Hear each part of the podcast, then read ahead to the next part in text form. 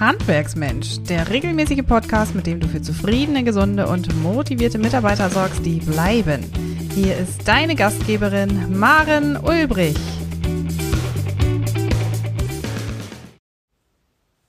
Hallo und ganz herzlich willkommen zur neuen Podcast-Episode von Handwerksmensch. Heute geht es um Führung, Führung mit Werten. Ich möchte mit dir also darüber sprechen, warum auch du deine Führungskräfte werteorientiert ausbilden solltest. Ich mache dir gleich zu Beginn ein Beispiel. In diesem Kalenderjahr schule ich ein ganzes Jahr lang Führungskräfte 100 Mitarbeiter, 100 Führungskräfte an der Zahl. Ich trainiere Werte und Führungstools, damit die Mitarbeiter von ihren Führungskräften werteorientiert und wertfrei geführt werden. Wir kennen das doch alle, dass unsere Mitarbeiter oft nicht so mit Vermögensgegenständen und Menschen umgehen, wie wir uns das manchmal wünschen würden. Oftmals fehlen Werte oder oftmals weichen unsere Werte, die wir haben, voneinander ab.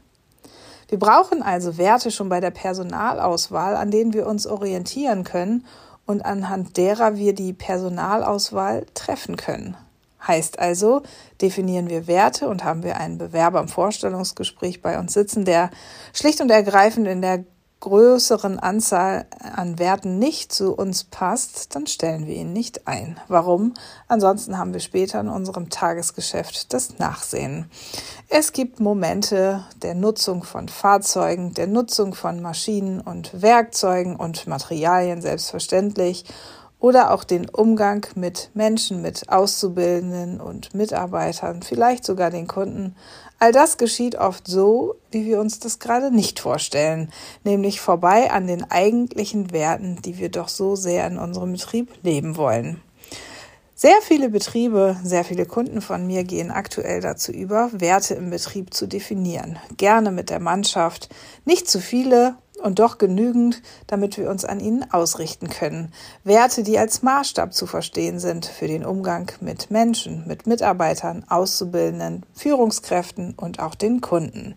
Werte, die als Maßstab dienen zum Umgang mit Vermögensgegenständen, sprich den Autos, den Maschinen, den Werkzeugen und natürlich auch den Materialien. Ich kann dir also dringend ans Herz legen, auch für dich zu überprüfen, A, welche Führungskräfte du hast, B, zu definieren, wie du sie künftig ausbildest und C, im dritten Schritt zu überlegen, mit welchen Werten du in deinem Betrieb künftig führen möchtest.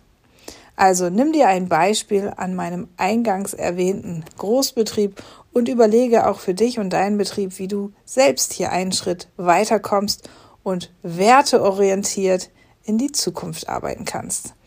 Wenn du mehr dazu erfahren möchtest, dann buch dir gerne ein Erstgespräch auf handwerksmensch.de und dann sprechen wir beide einfach mal darüber, wie wir Werte auch in deinem Betrieb definieren können. Ich freue mich auf dich. Bis ganz bald zur nächsten Podcast-Episode. Alles Liebe, die Maren Ulbrich.